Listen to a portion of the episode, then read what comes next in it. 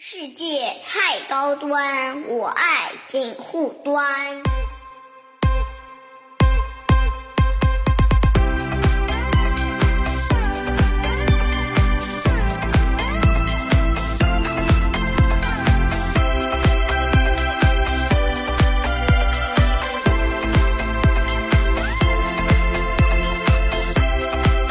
Hello，大家好，欢迎收听锦湖端会议啊，我是樊一茹啊。今天特别之特殊啊，因为今天的嘉宾呢，事关我樊一茹做播客的起点、原点啊，一位一位特殊的嘉宾是谁呢？就我们大内密谈的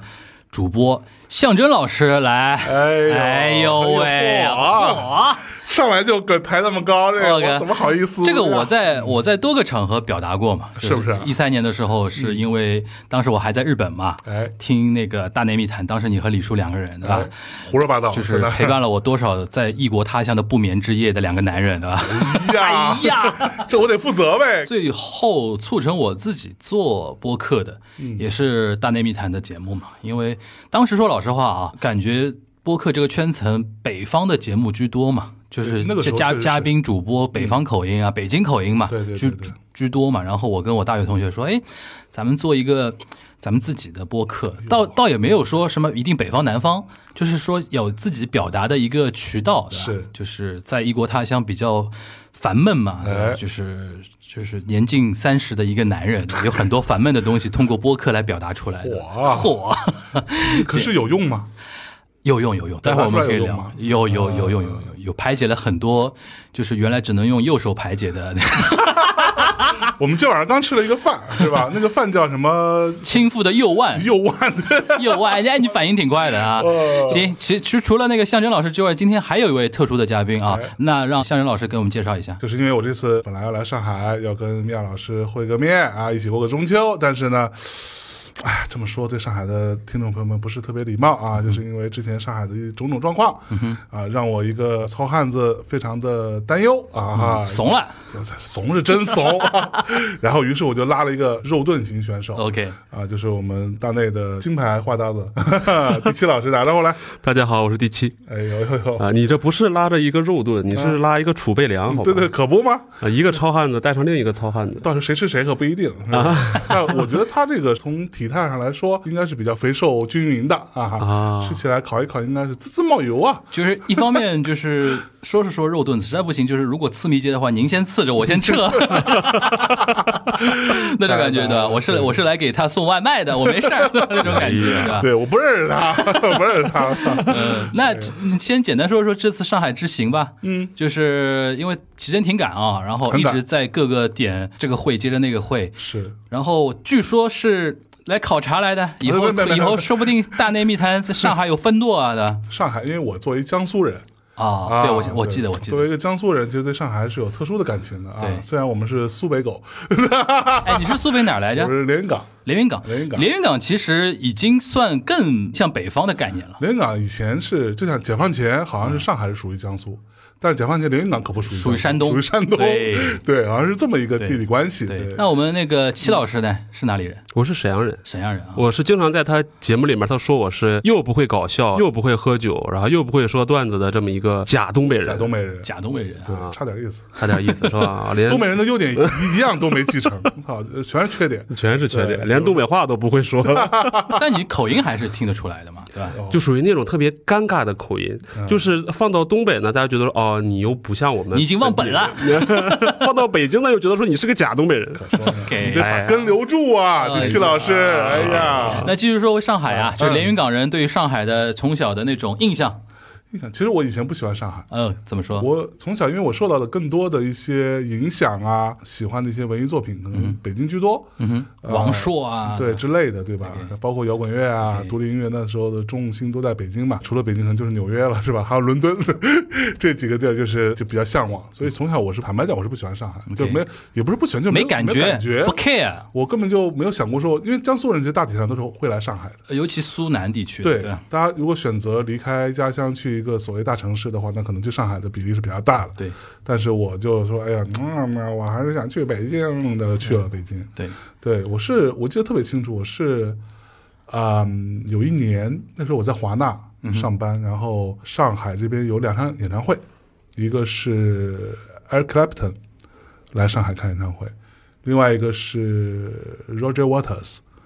来上海看演唱会、啊。这两场我就是专门嗯不来不行啊！对，，那我必须得来，我就飞过来， OK 就为了看。啊，这离得还蛮近的，可能也就不到一个月，大概的时间。所以那个月我来了上海，来了两趟。嗯整个这这个它是一个 package，你知道吗？就是我来了之后，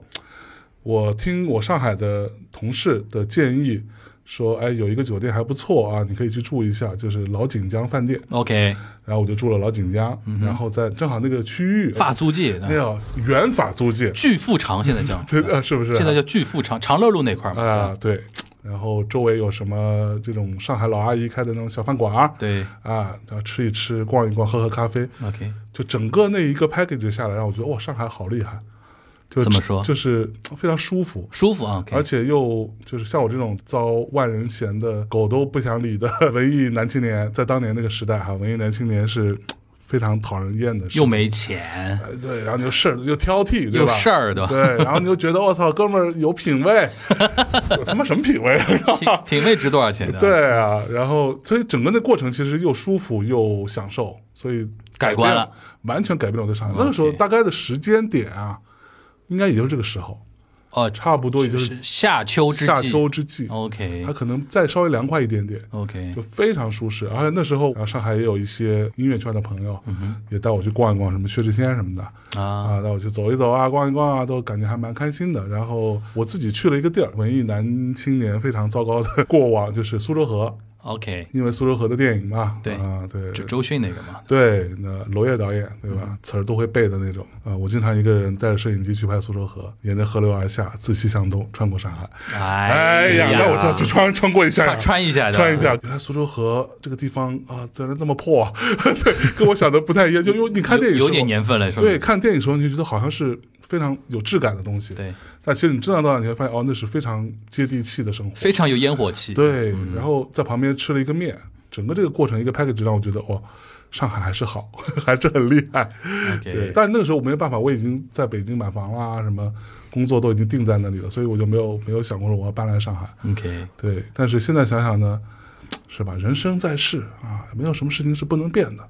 也哎没呦没准这可以话说的啊考量一下，考量一 下 OK 啊。上海也是个好地方，啊你干嘛？你这么看我？啊，戚老师呢？你对上海的印象停留在哪那什么时候？呃，因为我以前是呃算是电影营销圈儿，有算是这个那半上个海电影人吧。算一个很重要的码头啊。对，就是每年的上海电影节，对，啊、是所有北京六电月影份人，对五六月份的时候，对对对对对，呃不光是说你有项目在，有一句话叫做在北京见不到的北京电影人，在上海电影节总能见到。哎，对啊， 啊，就在北京的时候，你约他，哎呀，哪天咱吃个饭，哪天咱开个会，哎，不太忙太忙，哎，你在上海发现全都在上海，啊哦，真的，我明显这样的感受。在疫情之前，北京的音乐圈聚的最齐都在上海，什么音乐论坛呐、什么独立音乐的什么一个活儿啊，什么之类的啊，所有人全在，齐聚一堂，特别开心。然后被上海地下音乐圈的朋友们，什么马海平这种，带我去那个俱乐部叫什么老卵。 OK 啊，我觉得哇，老卵这个词好牛逼啊！ 所有人都在那边玩儿 OK，哦就是就在北京，大家真的是不太碰的。吃饭吃饭，好好好好好，电话电话电话，永远不会聚。 正好是有一个噱头，它有个契机在那个地对方，对大家集中在那段对时间的出现在上海的话，是容易比较容易约的。对而而且上海的氛围啊。气氛各方面都比较好，就比较放松。相对来说就是北京跟上海的差别，我觉得就是大家生活环境上差距很大， 大家都知道，对吧？那另外一个部分对我来说是比较敏感的层面上的一些气氛的部分，嗯哼，其实是有明显的不一样我的。们这边比较宽松一点，对，嗯对就会比较放松、chill 一点。就像我这次来，我还说，你看北京其实也有一些局部的地方有疫情，对上海也有，对但是我们在北京其实不太有那么多人出来。就是大家更多还是在家里待着， OK 嗯或者就办公室、家里尽量少出门，点点外卖就完了。我那第一天来上海，我们吃东西，哇，那一片繁华，嗯，呃，真 棒。那你还是没去广州啊？啊，正好前两天我刚参加我们第一财经办了一个上海夜生活经济论坛。哦，然后正好我们一财发布了一个报告，我印象还挺深。他通过大数据嘛，来看北上广深这几个一线城市的那个夜生活的一个情况。然后广州那那条把我给乐坏了。他说，广州有一个特别，就是他用图表来表示的嘛，就红点最多最深的地方是那个夜间夜生活热度最高的地方。然后他标出来的地方三个字叫城中村。嚯为什么呢？城中村有很多那种苍蝇小馆。啊！夜宵、哎没错宵夜，然后广州人就喜欢吃嘛，对对然后越晚，而且那种都是什么那种，比如说刚刚从什么肉联厂拉出来的那种对新鲜的那种猪的内脏啊，啊那个直东接卸货，那个东西叫猪杂粥，猪杂粥，对好。吃的一批。我跟你哎说，我以前看过一个纪录 片，以前看个纪录片，我真的太服了，就是广州人就疯了，就是排队嗯对抢那个猪杂，然后对猪肠子给我，我要猪肝，然后他们然后直接 下下那个那个砂锅里砂边锅炖里那面个炖粥嘛。它这种东西只有在十二点以后，那对个肉联厂才会才会运那过来个东西出来。哇塞，这个你像广州那种一边氛说围一边流口水。对， 在吃上面，我觉得上海人也是服广州的啊就吃在广州吃过，我觉得还是人家是会吃，人家是会吃，但是我能作为一个吃江苏人，对吧？上海的食物还是比较吃得惯吃的，得惯的啊，哎，对比较可口。对对对对，你东北人是不是差点意思？东北人不就是对吧？三亚海鲜可好吃了，嗨， 这个 三亚是东北不可分割一部分了，对是吧 对必须啊，自古以来，呃我上次去海口真的是所有专车司机，我打了大概三四次专都车啊是，东北人是吧都是东北司机，我都服了。我 说，这真的真的是这种感觉。不过海口这个地方真的还挺宜居的，从从嗯那各种温度啊什么的，是挺能理解一个东北人对于一个温暖的地方的一个向往的。对啊，东北冬天你感受一下零下二十度、三十度的时候啊，对不对？我们那小时候还得去扫雪，那个时候哎我记得我们大内最后一次出去玩儿啊，不是，倒数第二次。还是第 三次，带带不重带要带听众出去玩儿是一八年到一九年的跨年，在越南的一个算是一个飞地吧，叫富国岛。 OK，对，那个地儿呢，就是它呃之前是长期受法国人的殖民啊什么之类的影响，嗯现在法国人已经没有在那里了，但那里最有钱的是俄罗斯人，然啊后，在、在那个地方就做电音节啊，这是非常厉害的电音节，我们就大家去去音乐节嘛。然后就还想说啊，为什么俄罗斯人那么喜欢在这里？我、在这里就是那种温暖。温暖岛屿，你知道吗？对对对对大海，对俄罗斯人可开心了，都 各这还算俄斯罗斯有钱的对一批人啊，对对嗯对对，对就在那干这个事儿，对对，你既然说到那个大内，比如说带听友啊，嗯哎出去玩这个事儿，咱们也来那个情怀一下了。哎呦呦就是我先是不是啊嗯刚才一开始我就表达了，就是当年我一三年的时候，哎，咱大内是一三年开始做的吗？一三年头不不，我们一三年六月六号嗯，上的第一期，原则上哦，那等于我还算挺早是听的，非常，早听的，因为我节目自己是九月份上线的嘛。一三年九月份就做了。对，哎呀，那我属于真的还蛮要的，就听了两个月，自己自己干 了。 这执行力好是吧好强呀！欲欲望还是强哎，，但但但你那个应该算那段时间算集中输出很多期了吧？因为我印象中听了听了很多期，对，那个时候我记得是这样，第一期上线的时候，我手里边有一期存货，啊 OK，但是我当时是没有概念，那时候还有很多其他的事情，嗯哼，还有自己的公司在忙，然后在没记错是在杭州参加一个音乐行业的一个什么论坛，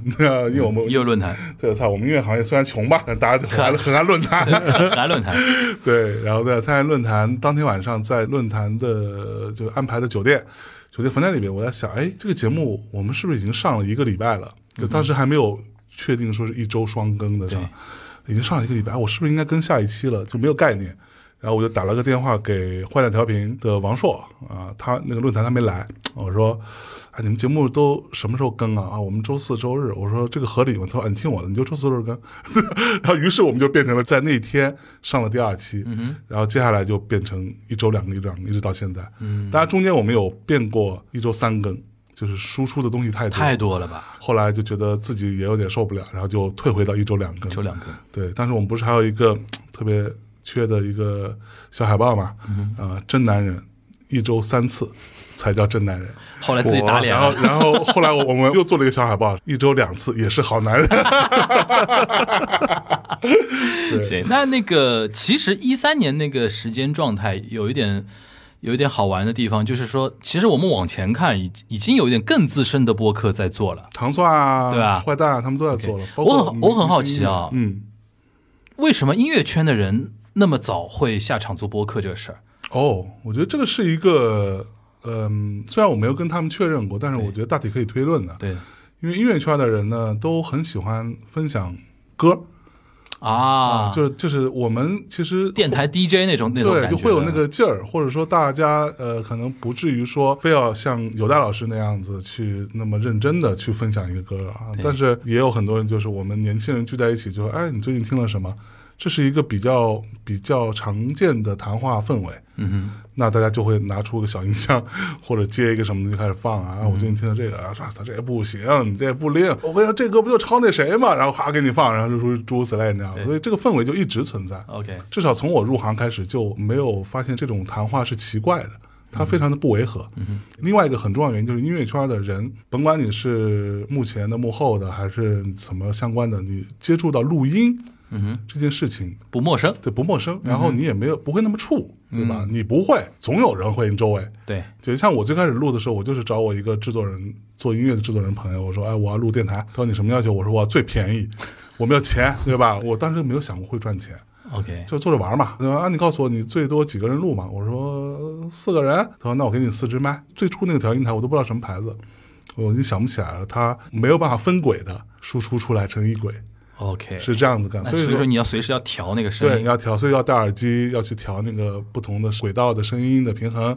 出来。然后我们当时听好什么叫一气呵成，调音台这边四个麦克风进来，另外一轨输出一个背景音乐，然后你还调背景音乐，然后还有一轨是专门用来放歌的。嗯然后你在呃差不多的时候把那个背景音乐拉下来，我们听首歌，把就是那个推推上上去去。其实这个操作很像传统传统电台嘛，传统电台的传统电做台无外乎就是主播可能不用做这个事儿，但是会有后台编辑对帮他对来对做这个对事儿。对嗯所以那时候我就来负责所有这些事情。 OK，然后我也不会做什么音频的剪辑啊，那时候根本不会，然后就现学，啊，说哎这东西怎么剪啊，然后这个音声音要怎么调啊，是不是可以调个东西叫做 EQ 啊，这都是后来学的，嗯，让人家就手把手教我，所以我觉得音乐圈在这个部分，第一它有它的氛围，第二是它有天然的技术方面的比较门槛比较低，嗯哼，就你可以达成这件事情。那除了你们几个比较知名的那个呃音乐音乐圈的人下来做的播客之外，还有别的音乐圈的人在做播客的吗？当时当时基本没有，还有还有就是贺宇啊， OK，对贺宇，贺宇老师也在也在你们节目里对啊，他也是我们主播嘛，对，这事儿其实说起来还蛮好笑的，就是当时贺鱼呢，我们经常管它叫人形录音机吧，嗯哼，所以好说鸡不说八啊，对他就是这么一个呃，我认识的所有人当中听歌量最大的人，对，对他每年差不多要听四四五千张新发行的，就当年发行的唱片，这个对他来说是一种生活方式，他没有没有觉得这个事情压力很大，不苦对吧他？不苦，他就每天就起来就听歌，对，呃，戴耳机或者放音箱里什么 whatever，就想尽各种办法。然后他会订阅国外的各种这种发行列表，所以他知道什么歌在发，他是来者不拒的，哪怕那些很垃圾的歌他也会听的。嗯哼，对，然后会从一些很主流的歌当中也会挑出好的东西出来。我跟他认识很多很多年，其实大内最初的状况是。贺宇、我、李志明和后来那个嗯叫什么 Music Kid 乐童音乐的创始人马克，对我们四个人，马克后来是因为他没有时间了，就是他周末都要陪小孩，因为他有孩子，而我们另外三个都没有孩子嘛，他周末要陪女儿，而我们大多数都是周末在录，所以他就没有办法参与，他就说算了。贺宇跟李志明之间是不太认识的，他们俩啊，就是彼此都知道，但是其实不是不熟不熟，他俩的共同的纽带是我， 我把他们弄到一块儿的，只是这样一个一个一个状态。然后贺鱼呢是那个时候他有一个特别奇怪的癖好，就是任何人都可以在那时候 MSN 给他发一个消息说，哎，老贺最近有什么好听的歌？他会有一个小文档，他就把那文档打开，这文档里就他最近听到好的列了十张唱片，他就复制粘贴给你，嗯，所以你一问他非常快速，嗯然后有一次我跟他吃饭啊，然后喝咖啡什么的，我说你不如做一个电台好了，你就把你的这个分享音乐这个这个这个劲儿是吧，你分享出去，嗯对，把它录下来，你别只是给我们这些朋友听，对所以他最开始的那个节目封面啊、logo 都是我帮他设计的，嗯对他做了大概大半年、快一年的样子之后，然后有一次就是我们几个朋友一起聊天的时候，他说：“那咱们不如也做个电台好了。”就是他建议做大内的，其实、啊，对他说：“那那看我的节目就是分享歌而已，但是我觉得我们聊天儿聊的挺有趣的，嗯，就把它录下来好了。”然后嗯我说：“那也不是不行哈。”于是才开始做大内，是这样子的逻辑。那你当时大内做的时候有给他定所谓的叫 concept，就是那个概念，到底要走哪个方向啊，或者说你也是音乐分享啊，然后聊天啊，或者说有很明确的那种东西吗？其实没有，最开始没有什么概念的。嗯哼，这名字谁起的？名字是我跟李志明碰的吧？是这样子的，就是我们两个想了一堆名字，嗯哼，他觉得我名字特傻逼，我觉得他名字特傻 逼，然后互相辱骂了一番之后，我说，哎，那结合一下要不咱们从咱们喜欢的什么文艺作品中挑一挑？啊，然后他说，那你还最近喜欢什么呀？我说我最近周星驰，我又重新看了一遍。他说啊，我也重新看了一遍。然后我们俩碰了碰了一个《大内密探零零七》， OK，然后他说：“那咱总不能玩特 low 的谐音梗，来个大内密谈吧？”啊我说就是他我说也不是不行，啊 就就就就就这么着，就这么着了。 OK 所以是非常草率的 OK 名字他提的，但是就很草率就定下来了。 对，这样子。 OK，嗯，但从那个时候开始，其实有点像，因为我我我理我理解啊，你们这一代的那个，那我们这一代，你们这就是我比啊因为因为我觉得很明确，就是在呃一三年能做出头部节目的，都已经算那个就是说元老级的嘛，那个时候主要是竞争少啊那对电台本来就少，对。对吧？播客就很对少。，但是质感还是蛮明显的。就是说，比如说当时有一些节目，你一听就是那种当年的那种手机的录音音质，哎跟现在没法比嘛。是是有些节目是用那当年那种手机录的话，你这个其实大家就不太愿意听，是对啊吧？那种感觉。但你你觉得你们一一方面是音乐圈来做，第二方面其实你们也确认了一种范式，就是播客一定要四个字。 那是我们吗？就是就是，其实因为当时大家一说，你觉得呃，你平时在听什么《大内密谈》啊坏蛋调频》对对对糖蒜广播》都是他妈四个都他妈字。 是，我记得就有个什么有的聊，好像、啊有有有的聊的有的聊啊这三个是的字对吧？然后什么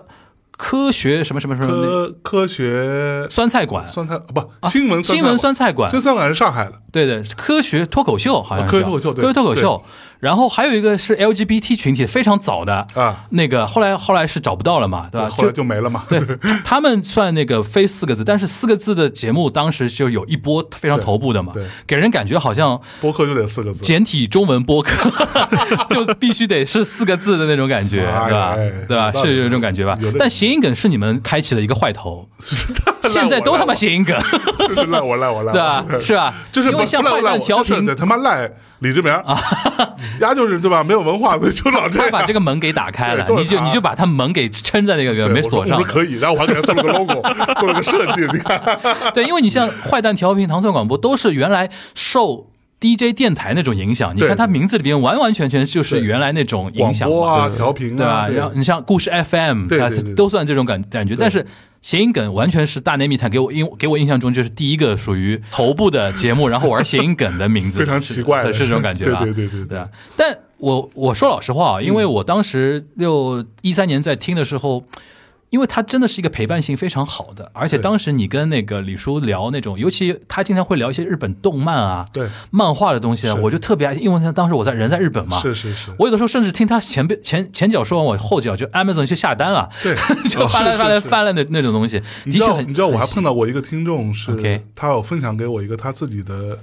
叫什么 NAS 嗯的服务器的一个在线看他自己偏库的一个账号，嗯那个偏库账号里面就有一个列表叫大内密谈，就是他把我们哪怕提过一嘴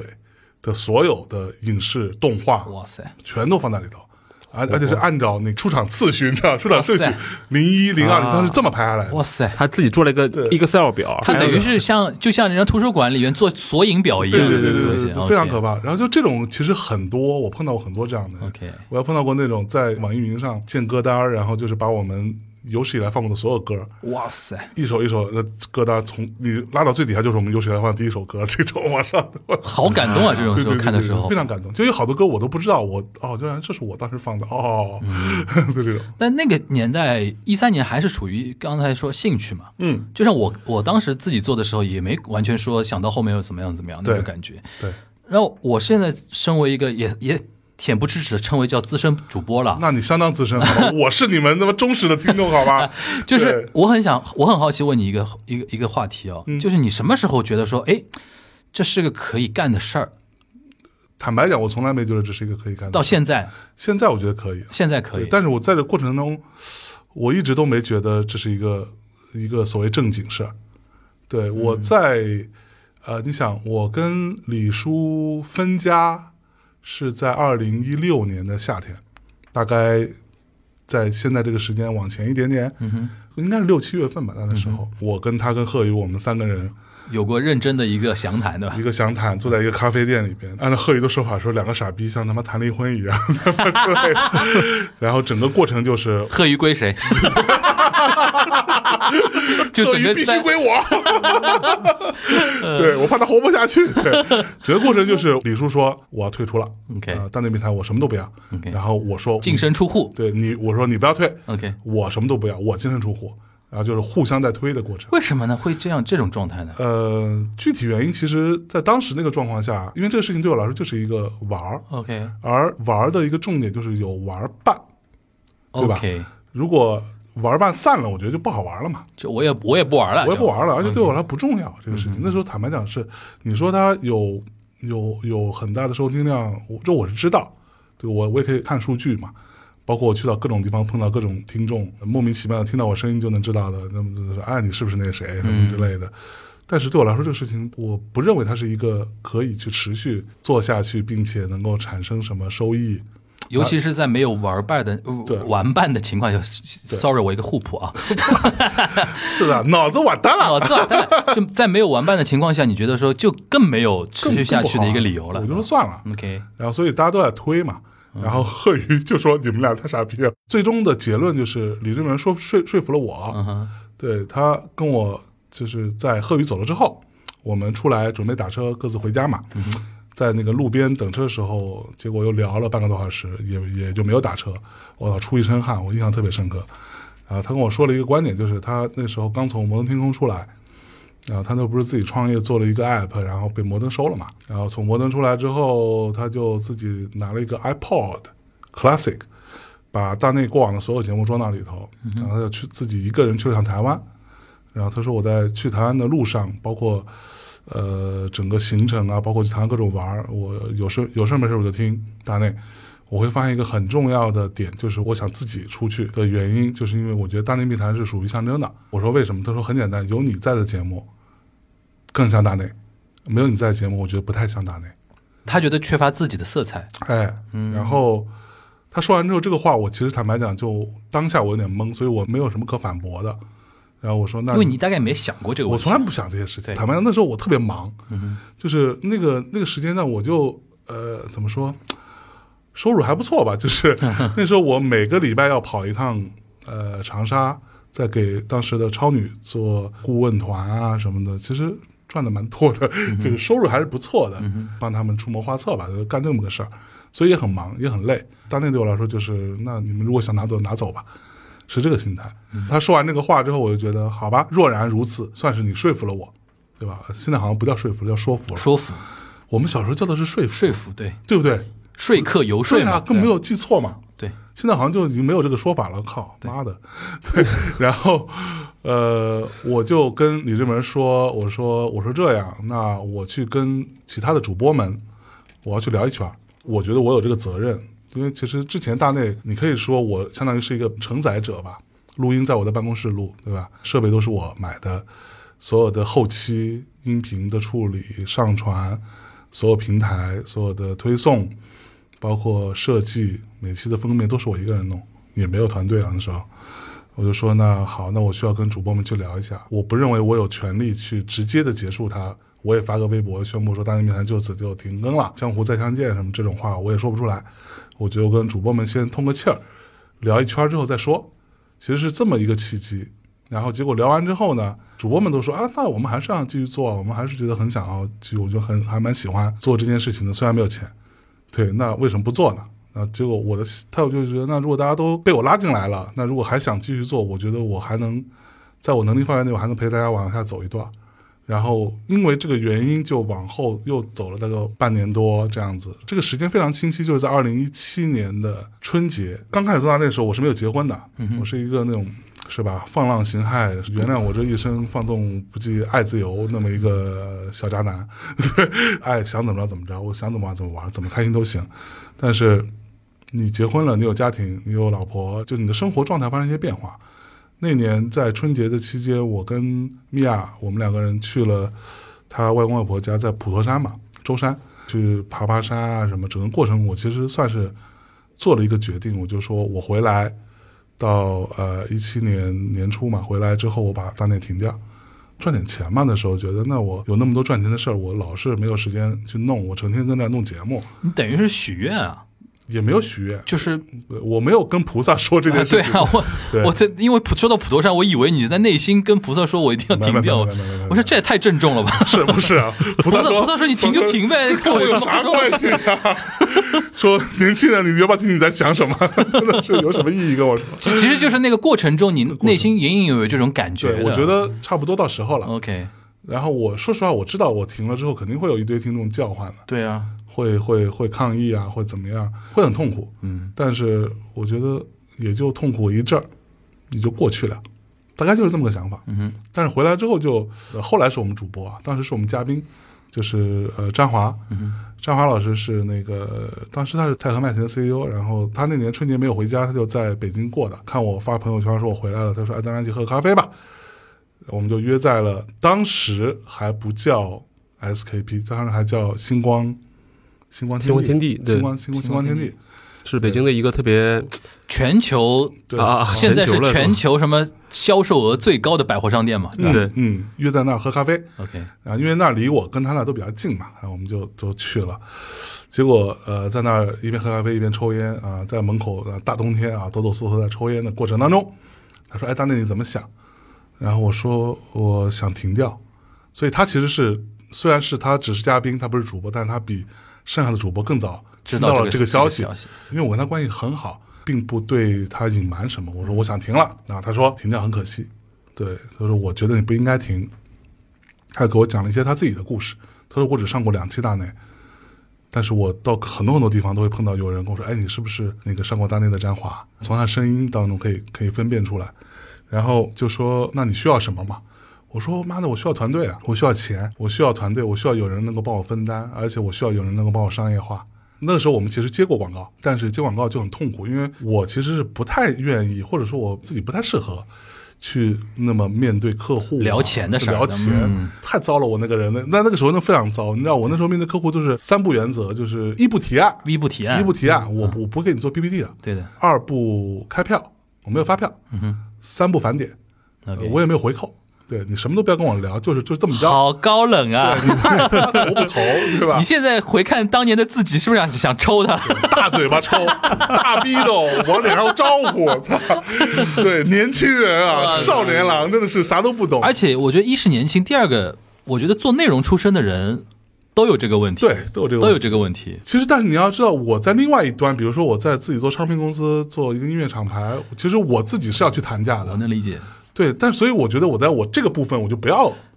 你懂意思吗？这个，我特别懂。嗯，我最近跟我另外一个朋友，他是主持人嘛，我们甚至私底下在说一个什么，哎，我们互为对方的经纪人好不好？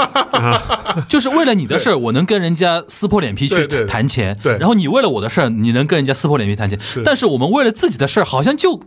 就觉得说这事儿很傻逼，你知道吧？就对这个，对就就这个感觉，这个我觉得感觉就就这个意思。然后张华就跟我说：“那那这样吧，我我来想想辙，因为他是音乐圈的话，他是我的前辈，嗯而且他资源肯定很对很很厚啊。没错啊，然后我来帮你想想办法。呃，我觉得问题不大。呃，我觉得做一个厂牌或者做做一个团队出来，那做这个事情，我觉得应该可以的。然后他就去找了一个朋友，一个小合伙人的状态。虽然那时候没有注册公司，挂在我的音乐公司的下面，终于把它变成了一个项目，嗯哼，来做这件事情。那个合伙人来负责商业化，诸如此类。但整个过程其实很短，他那边就出现了很大的啊，那个那个时代正好是各种 P to P 暴雷的时候啊，啊，他跟他的朋友拿的九个多亿的一个，相当于是什么借款还是投资啊，whatever，我不知道。但那个事情就爆雷了，嗯所以他就，你知道这种爆雷的事情发生之后，那他妈就需要你去还钱啊。对啊，但是他钱已经投到地产里面了，所以他的压力他没有办法再继续去维持这个一个小生意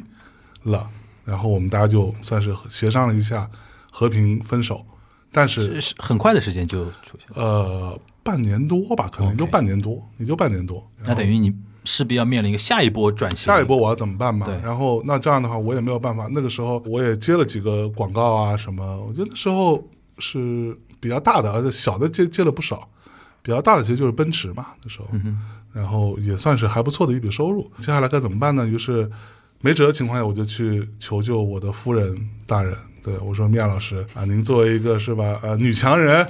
啊，现在我这个事儿，要不你是不是有点可惜？软软软饭该吃也得吃啊！我对的你你要不要过来帮我来弄这个事儿？ OK 嗯他正好那时候他也准备要辞职， OK，呃，然后他就说好吧，那就非常义气的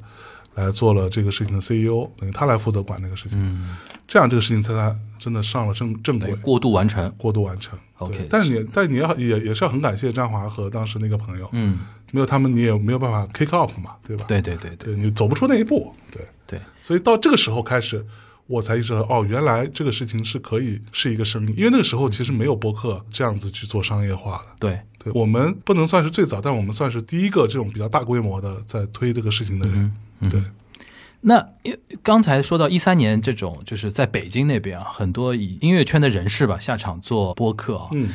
因为你刚才在说的过程中，我一直在脑补上海这边情况。哎，我现在好像就想不出来上海这边有音乐圈的人做播啊客这对个事情。那说实话，上海这边音乐圈首先，上海音乐圈这个东西概念就是一个很对很虚的一个概念。基本上，坦白讲啊，嗯哼，我说这个话应该应该你有这个资格我有这个说资这个格，对对对，音乐圈一个 老逼老上海叫老 Beyond，老 b e y o n c 对老卵，老六，呃，上海没有音乐圈。对，那个时候说白了，上海没有音乐圈。上海呢有很好的演出市场，上海有很好的消费者消，费消费者对所以做音乐相关的一些项目合作啊，或者说演出啊，或者说嘖卖唱片，上海是很重要的，对，因为上海媒体也很就跟发达电影一样嘛。对、上海没有电影圈，对啊但对但是电影圈都在北京，都在啊不北京对呃，音乐之前圈也在都在北之京，前电影可能说有个上影啊，或者说谢晋导演还在的时候对，但之后学谢晋之后就没有了。对谢晋之后就没有了。觉得我觉得，因为中国现在的就是，尤其改开之后的一些体制的一些变化什嗯么的，现在文化产品的头部，反正所谓圈层都在北京嘛。对，对，没错。所以我记得那时候我在环球的时候，来上海出差，见到呃环球上海的办公室，呃因为北京算是总部嘛，对，我就觉得哦，原来环球上海办公室这么小，只有三个同事，对，他们只负责呃一些呃版权啊、授权啊这些事情，他们并没有太多，就人也很少嘛，对，所以对他们也没有寄予那么高的一个要求和期嗯待。这样，所以上海那时候是没有的，而且那时候上海有一些音乐人，举例子，比如说薛之谦老师这样的，或者谁，音乐人很多嘛，什么黄龄啊、对，薛之谦啊，但他们有很多都是都是会到北京来做对唱片的，对或录音的，只是他们住在上海，因那为是这样一个状态。因为逮楼都在北京嘛。对对对，所以那时候你说音乐圈儿的状况导致可能类似这样的一些分享型的播客都在北京，这就是一个相哦对合理的一个状嗯对况。，所以说北京到直到直到现在为止啊，就北京在播客圈层里边的它的一个拼图，就头部的主播极大多数都在北京，嗯音乐圈、媒体圈，对哪怕包括泛文化圈层吧，好像都集中在北京。但上海，如果我们聊播客的话，其实比较好玩的就是现在平台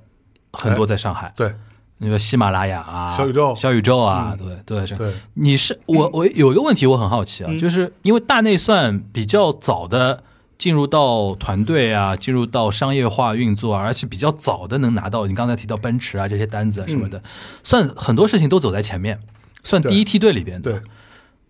但我自己的感觉啊，就是从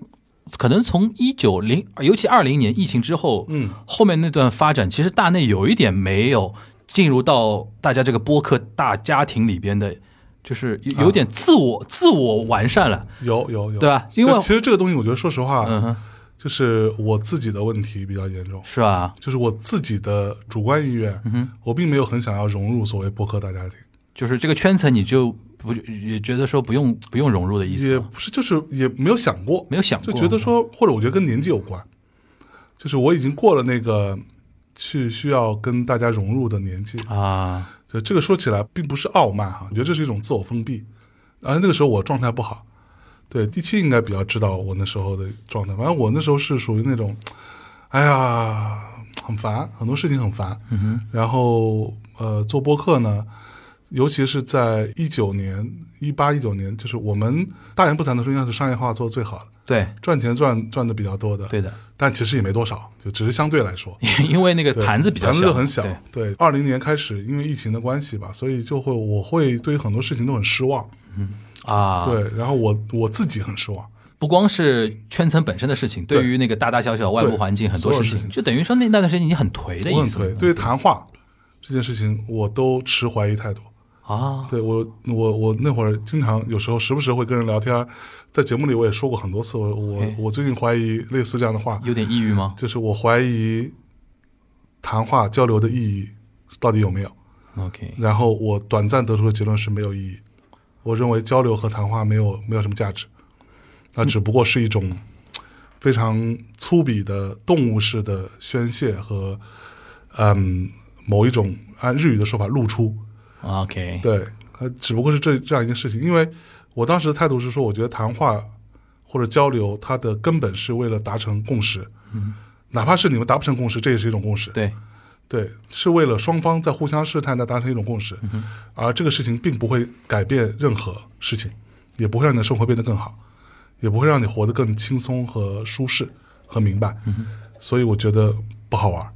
对，所以其实那个时候是有这个状态。那你而现在回过头来看当时的自己，你怎怎你觉得那当时是发生了什么样的一些变化呢？就是有点心情上的抑郁吗？还是对什么，一个是那个一九年太累了，嗯哼，一九年其实属于一个比较怎么说，嗯，有风拉到尽啊，大概是这样一个状态，就是你非常非常亢奋，然后收入也做得很好，然后你看一九年我们光呃什么广告什么就不说了，在那个时候的甚至都不算我们主要的收入。然后我们带大家出去玩一九年大概去了啊去了几个地儿，去了日本，去了北欧，去了冰岛，然后又去了新加坡，去了什么？他甚至已经到了出现带听众出去玩的团是没有我的情况，因为我没有时间了，我可能在去别的团。 ，OK，对，主播们都已经拆散，大家就啊，你带这个，我带那个，大家就该就这么玩了。然后又加上一九年，我们其实哦还去了格鲁吉亚，尤其是格鲁吉亚那一趟，因为回来之后就要去海南，你们三亚了哈。啊，对对，海南省委做的那个图书博览会，旅游图书博览会，然后整个在格鲁吉亚过程，我们我跟米娅，我们俩就基本上没有没有什么时间睡觉的，就是你晚上你要做方案，你要去汇报就有点透支的感觉吧。透支，然后早上一大早起来就带着大家出去玩儿，嗯，然后还到处啊喝酒什么的，还有笑 对，然后回来之后又继续透支很严重，在三亚我真的是第一次体会到，我录节目录着录着录着我快睡着，啊，的状态，很累。还好那时候有王涛啊，什么宋晓辉啊，就是另外的一些主播能帮我撑一下。所以回来之后正好赶上疫情，就其实我本来就是一个很悲观的人，嗯哼，就是你听到越放肆大笑的人，可能他越悲观。对，对，我不认为，就是我认为一切都没意义，就这是一个根本。我认为所有事情都没有意义，我是非常虚无的人，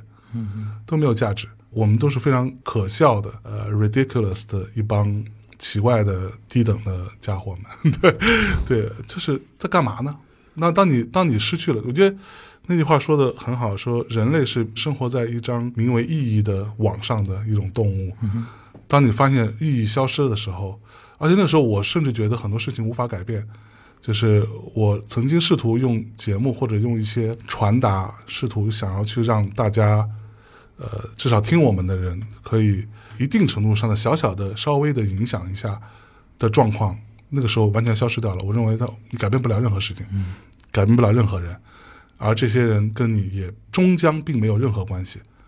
他只不过在人生的旅途上短暂的出现了那么一小段，他是你的听众，他瞥了你一眼，对他看了你一眼，在人群当中多看了你一眼，然后你你这个时候在自己的脑海当中去哪吒闹海，对，这个事儿是不对的，这个是一种是一种嗯很可笑的傲慢，是一种很可傲慢对。对，你觉得自己很重要，对。而那时候我觉得自己特别不重要，嗯，对，然后一切都不重要，然后又加上，呃，又什么居家办公啦，又什么北京又回不来啦，什么所有这些事情加一起，就特别颓，对。然后其实这个事情一直到什么时候，就是我那个阶段，郭晓涵带了一个乐队来，然后我们录了一期节目，那期节目我起的那个标题嘛，当中那个乐队的朋友说了一句话，他说：“呃，虽然什么事情都很糟，或者说是很多事情都很难，但是不要轻易的失掉你的阵地。”这句话其实给了我一定的鼓舞。嗯哼，就是那期的节目就叫什么什么，不要轻易的失掉你的阵地啊，喝醉吧朋友，大概是这样的一个标题。对，嗯所以我觉得一定程度上我没有完全解决这个问题，嗯但是它也是当下我给自己先缓一步的一个方式，嗯。就是不要失去阵地。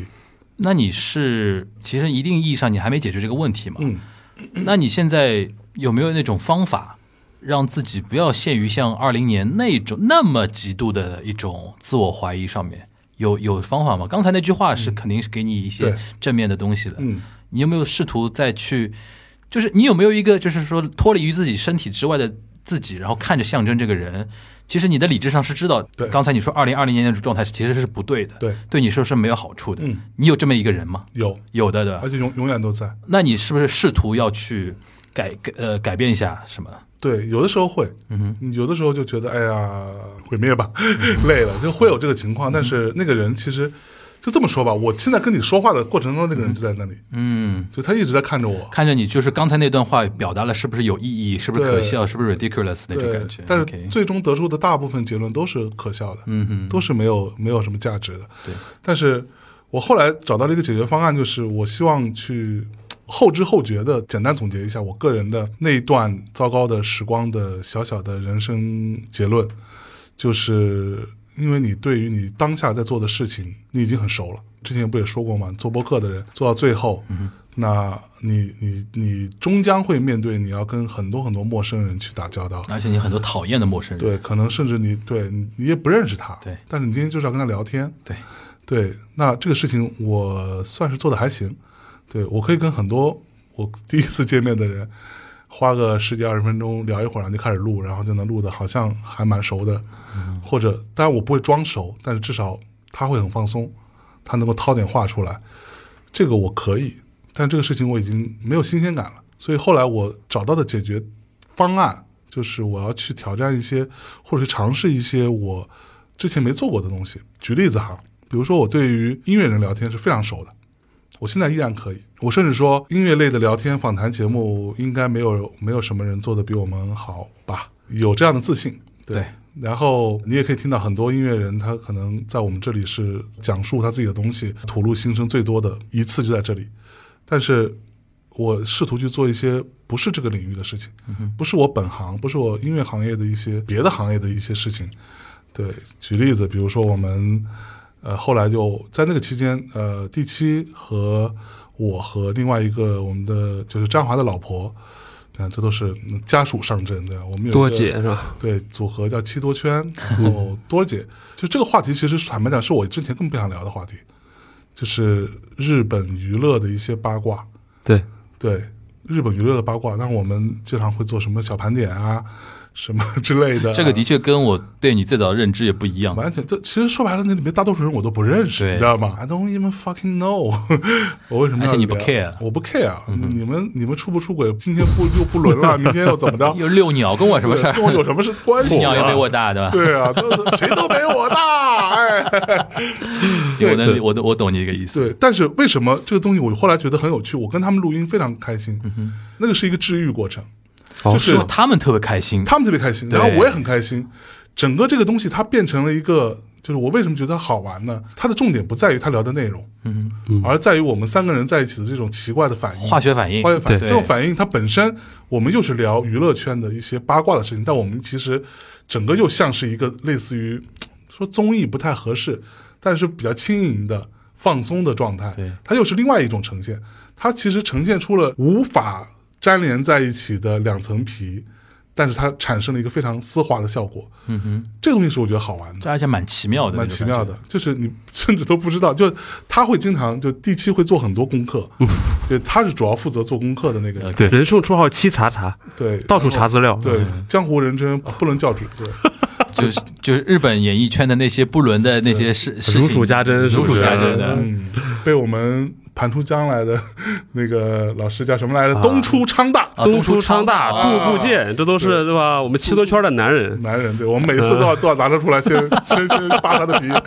之类的，就是这就是你他这是你逼着自己做这个东西，对然后最开反而最开始是是反而是感受到了某种开心的部分，非常好笑 OK，嗯非常开心，每次录啊我都特别开心。就是原来你做节目的时候，因为李叔说的那句话，就是有你很多的色彩，很多时候你背负的东西比较多，呃，有可能对吧？然后现在可能你不愿意把自己交给别人，就是等于是 open 对自己，然后交给别人，反正跟着你们这条船开到哪里是哪里，对，是这种感觉。你很享受这个过程我本觉身得了，是，就是我说自己怎么说呢？年少成名也不为过。嗯、对，你看我呃，这我不是在自夸各位同学，这不是一件好事情， 这不是一件好事情。就是如果有可能的话，再选择，我不愿意这样子。二十六岁做国际唱片公司的 director，嗯被称为什么八零后第一个市场总监什么这种，呃，算是年少成名，所以你自己的 ego 会很大。对，你的自我非常大，而且我做过那么多成功的案例，这么多牛逼的艺人，啊、各种各样的人都跟我称兄道弟，是吧？都是好 buddy。直到有一天，你突然发现，其实自己一点都不重要。你其实经我是经过了一个完全怀疑，甚至把把自己跌到尘埃里的一个过程，然后再反转回来是，其实我如果能够认知到我不那么重要的时候，反而会更加的有趣，更加轻松。嗯，包括你看现在我就是我们听众也好，包括我们同事都管我叫划水怪，嗯，就是我可以把自己放到很后面，嗯，我就就是说实话，我已经练就了一套，我完全可以不用听你们在聊什么，我可以整个过程我都在。但是这个东西的根本原因就是，我可以放下我自己的某种执念，嗯哼，就是我不是在说佛学啊，这个事情我太高深了，我我也完全不懂，对我一没文化的就是傻逼， 对，你可以让自己往后面靠，而让像第七啊、多姐啊，包括老方啊，所有这些人往前面走，拖着他们，让他们去发光发热。当你这个心态被自己所认可的时候，说和解也很俗气，但确实是和解，嗯，就跟自己和解了，你也不用那么逼着自己，就是就是你知道，我有一有一阵儿，我每天我会逼着自己，我回到家我我得读书啊，对我要不然我怎么输出啊？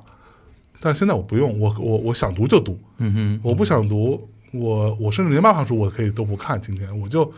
玩游戏，我就 PS 五，你管我呢， 对吧？我就想活得摆烂一点，任性一点，任性一点可以。然后我想认真一点的时候，我也可以认真。我觉得这个状态是好的，要不然你会真的有很多背负，就是哦，大内密谈如果不行了，那就是我的问题，你的量下来了就是我的问题，诸如此类，这个东西全都是那种灵魂的拷问，你知道吗？ 对、对，那这个问题终究还是回到那一点，就是你刚才说，二零二零年你面临那个心理状态上的一个起伏嘛，我们把它定义为起伏啊。哎，但客观上造成了大内密谈在那一段二零二零年疫情那一第一波风控之后，其实播客这个圈层有一个非常大的一个变化，对，以小宇宙的出现嗯为一个契机，对然后包括因为小宇宙一出现之后，比如说当年那个网易云音乐也出了那个播客的那个频道，对，那个 tag，因为网易云音乐发觉听播客的人挤压了听音乐的时间，嗯他就不得不做这种动作嘛。然后很多新的主播出现，关键关键新的听众出现了。但我个人因为我很一直很关注那个大内嘛，因为老粉嘛，嗯，但那一波我现在回过头来看，大内没有深度的参与到里面。是，你现在回过头来看是一个遗憾吗？我不觉得是遗憾。不会是遗憾，OK，坦白讲，那个时候二零年，我们做了前期跟后期吧，我觉得做了两个不同的选择。在疫情刚开始的时候，三月底开始，对，我们做了一个义卖。这个义卖，坦白讲，我觉得这是一种某一种行动，就是那个时候处于我非常非常纠结跟挣扎的过程。就那个时候还没出来，还没出来。但是那时候我对于播客这件事情很反感的地方在于，嗯，too much talking， ，OK，但是没有没有行动，就你真的做什么了？当然我，我我不是说在质疑啊，就是我觉得去 talk 这件事情已经已经很重要了。但当时我的态度就是，那大家都在都在聊，都在说，都在抱怨，都在说什么这个又不好啦，那个做的不对啦，如何如何，so fucking what？你为你认为重要的人，或者说重要的土地也好，你还在这条船上，你为他们做了什么？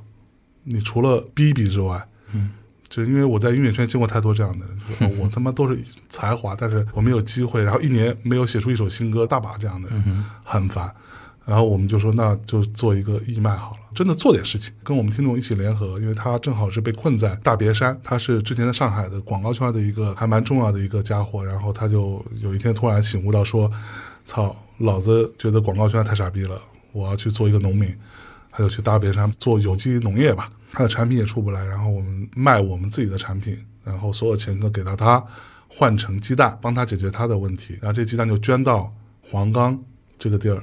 对，因为当时所有人的重点都在武汉，武汉，对，其实黄冈非常严重非，常严重，对但是全国人民重点都在武汉。就武汉那时候，坦白讲是并不缺物资的，对只是缺分配。对但黄冈就没有人没有人 care 了。对，灯下黑，然后我们就说，那就把鸡蛋捐给他们，因为那鸡蛋是我自己吃过的，非常好吃。虽然个头不大，不像超市里买那么大，但是是我吃过最好吃的鸡蛋。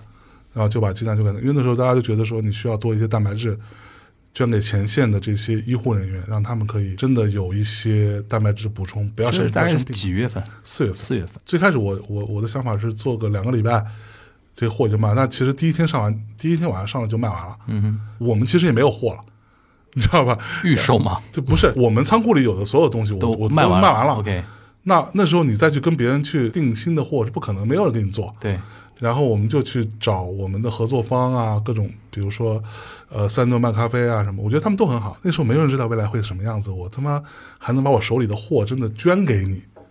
这个是一个多大的恩情啊！说实话，嗯他们就说老实话，二零二零年那股心气儿跟现在完全不一样，嗯完全不一样。那时候大家就觉得好，我完全信任你，大内密谈做的事情，那我就把我东西给你。嗯我虽然不能给你很多，但是我至少给你大概大几箱的货给你，然后你去买，买完之后你去负责去把这个钱变成鸡蛋。嗯当然在做这件事情，这是我们上半年在做的动作。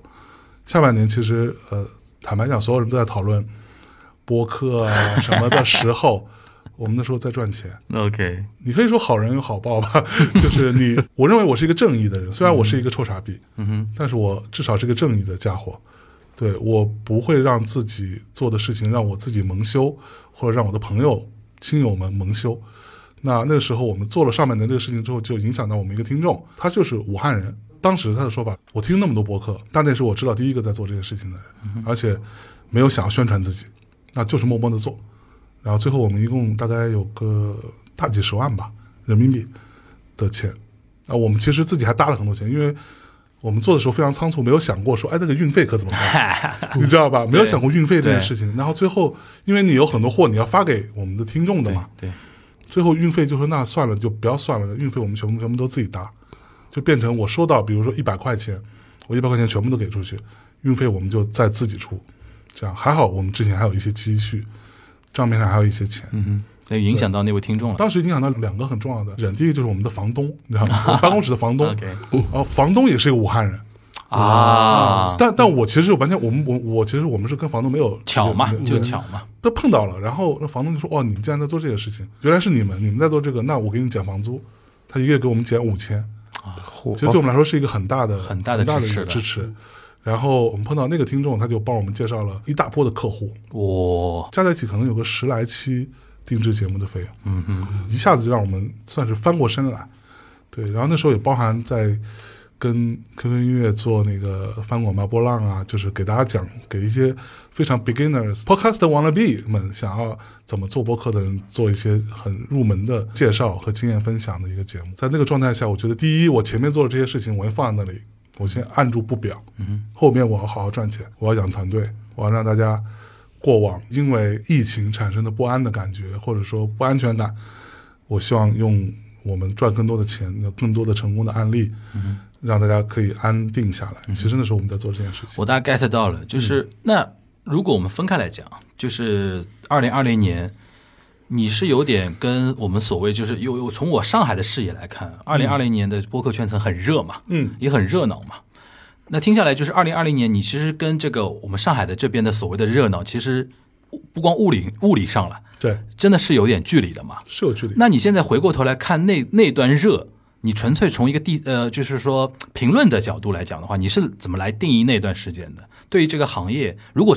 我们浅浅的把它称为一个行业的话，嗯你觉得说从你一个资深的主播，或者你自己也有一个很非常头部的团队啊，怎么来看那段时间的播客的一个圈层的变化？你有体感上的改改变吗？很明显啊，嗯很明显。我我当然第一，我觉得是一个很好的事情，嗯越来越多人讨论播客，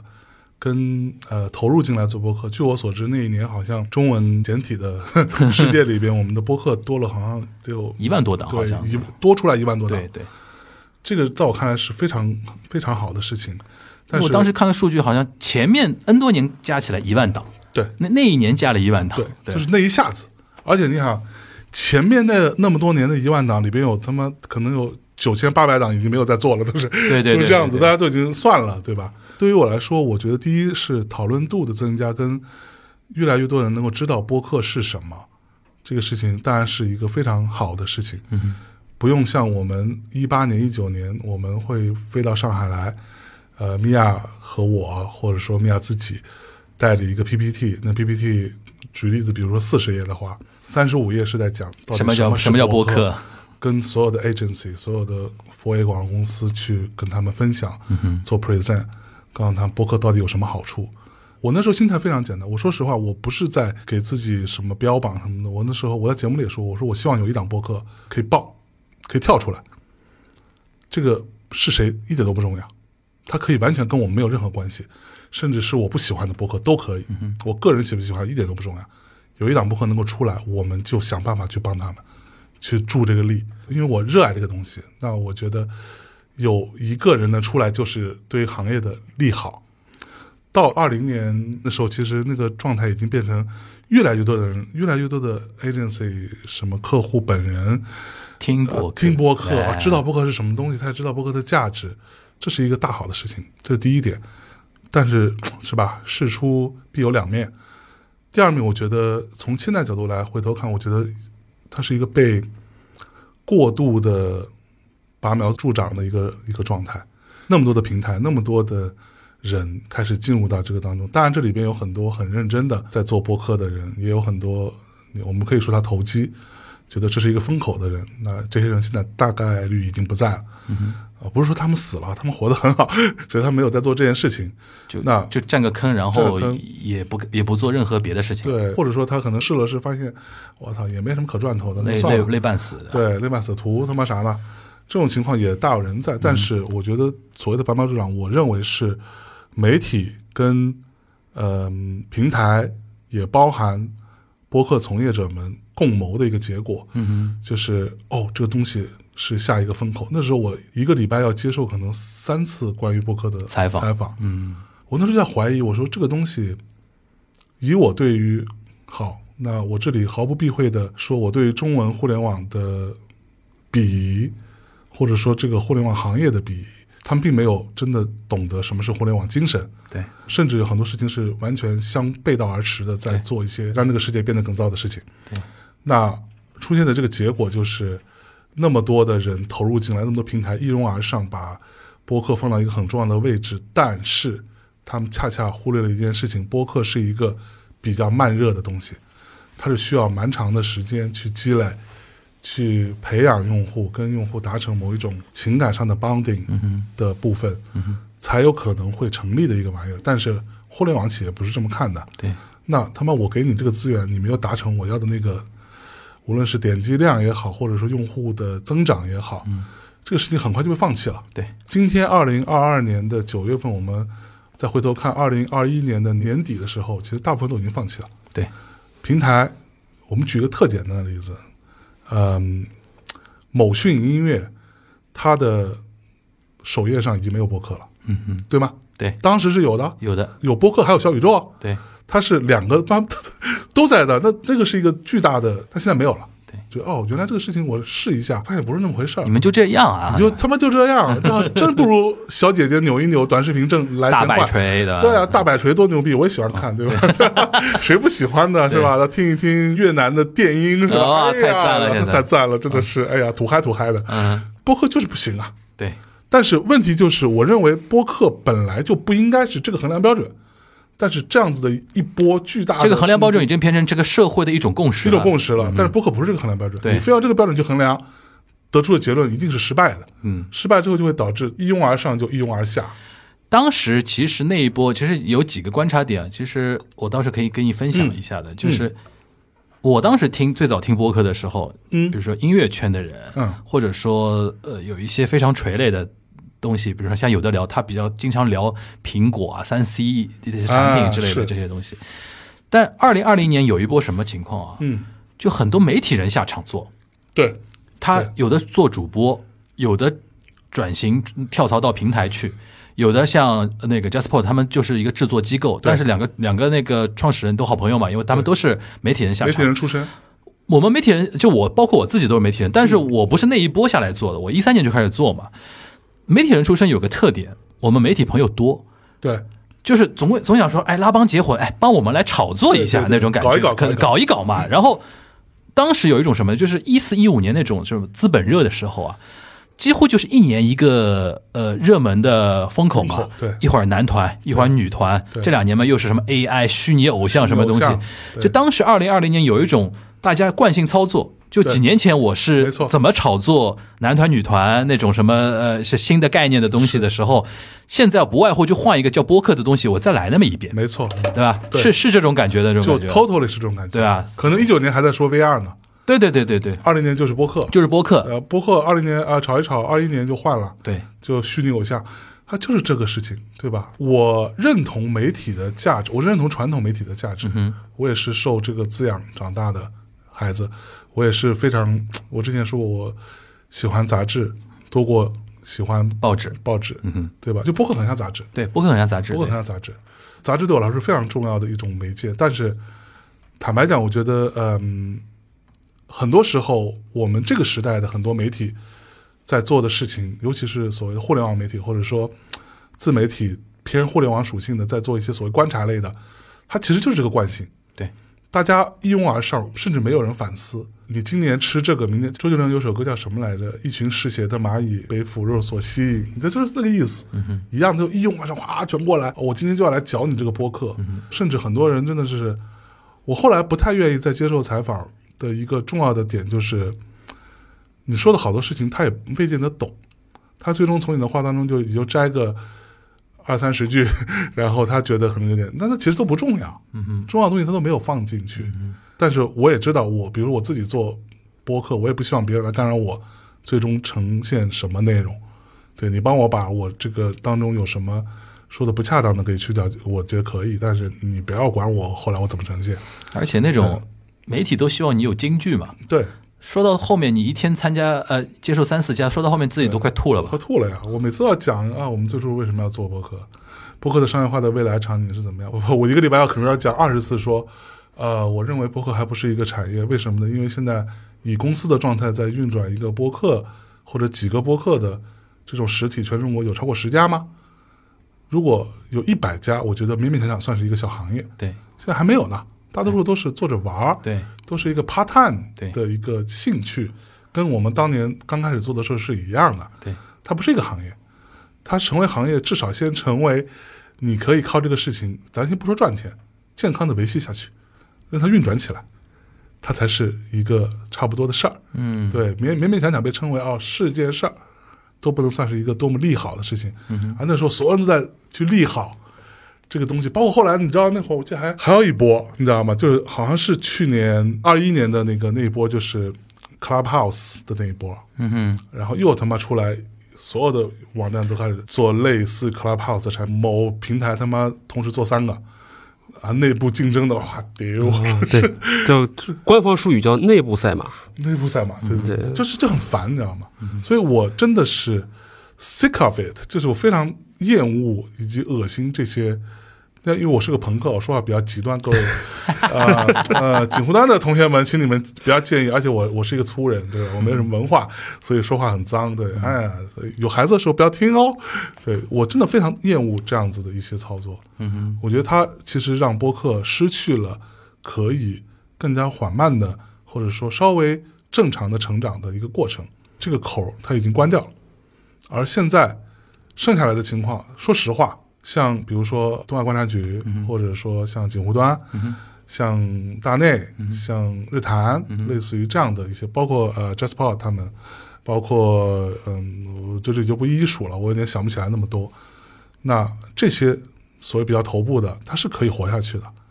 它是可以。就比如说我们，我的问题不在于说我赚不到那么多钱，而是在于我有没有这个能力去接那么多的案子。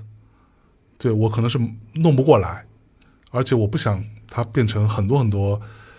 你一个月节目，我们现在双更啊、呃每周更两个，一个月八期，那我可能有五期都是有广告相关的，我不想这样。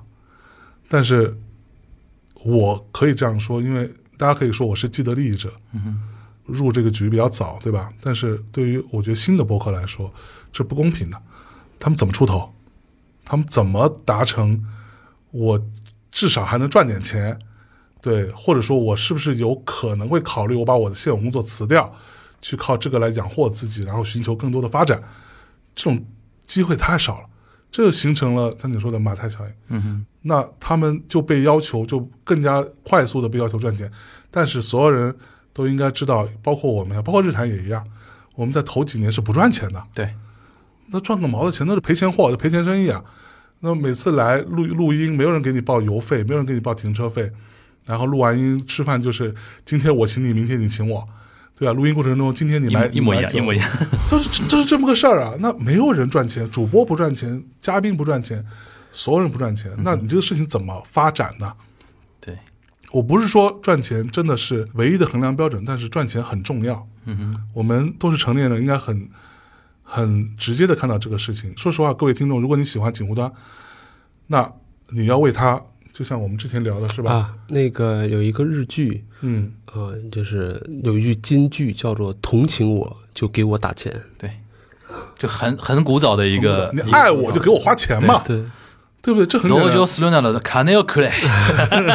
无家同可同情我的话就直接给我打钱，吧对无家可归的小孩儿。他会说日语的，嚯，你这个真是我一个不会日语、不会嗯没去过日本的没去过日语博主主，哎哇，我新的一路，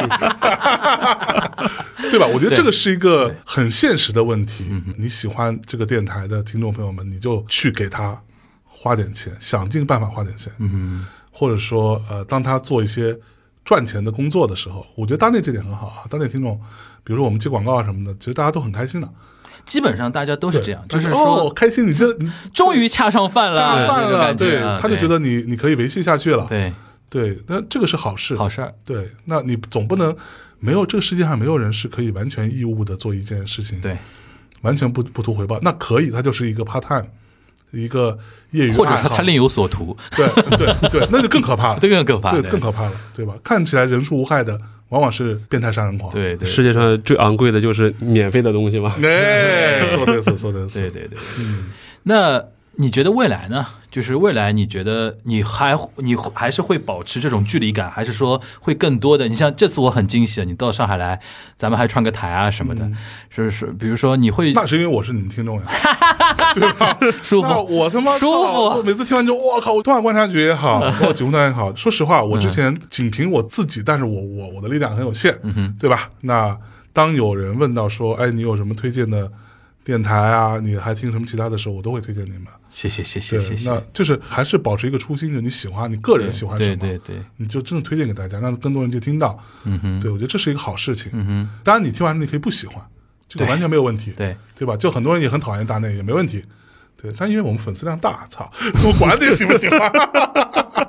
没有开玩笑。嗯我觉得将来呢，就是因为我自己按照李正明给我的一个评价呢，嗯说，其实我是一个很宅的人，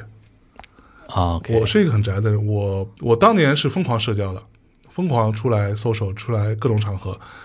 呃，音乐圈的事情，每我感觉每你件事在情都有你我在二十岁到三十岁这段时间，可能把很多的东西都提前透支掉了。对，坦白是有讲这种感讲觉吧？因我为那你时像候你二十六岁当那个 director，对那种感觉就是。除却巫山不是云了，现在给你任何的刺激，你都没有那种多巴胺分泌的感觉对，了。我觉得不好玩嘛。啊嗯就我那时候，我靠，地上地下都混的，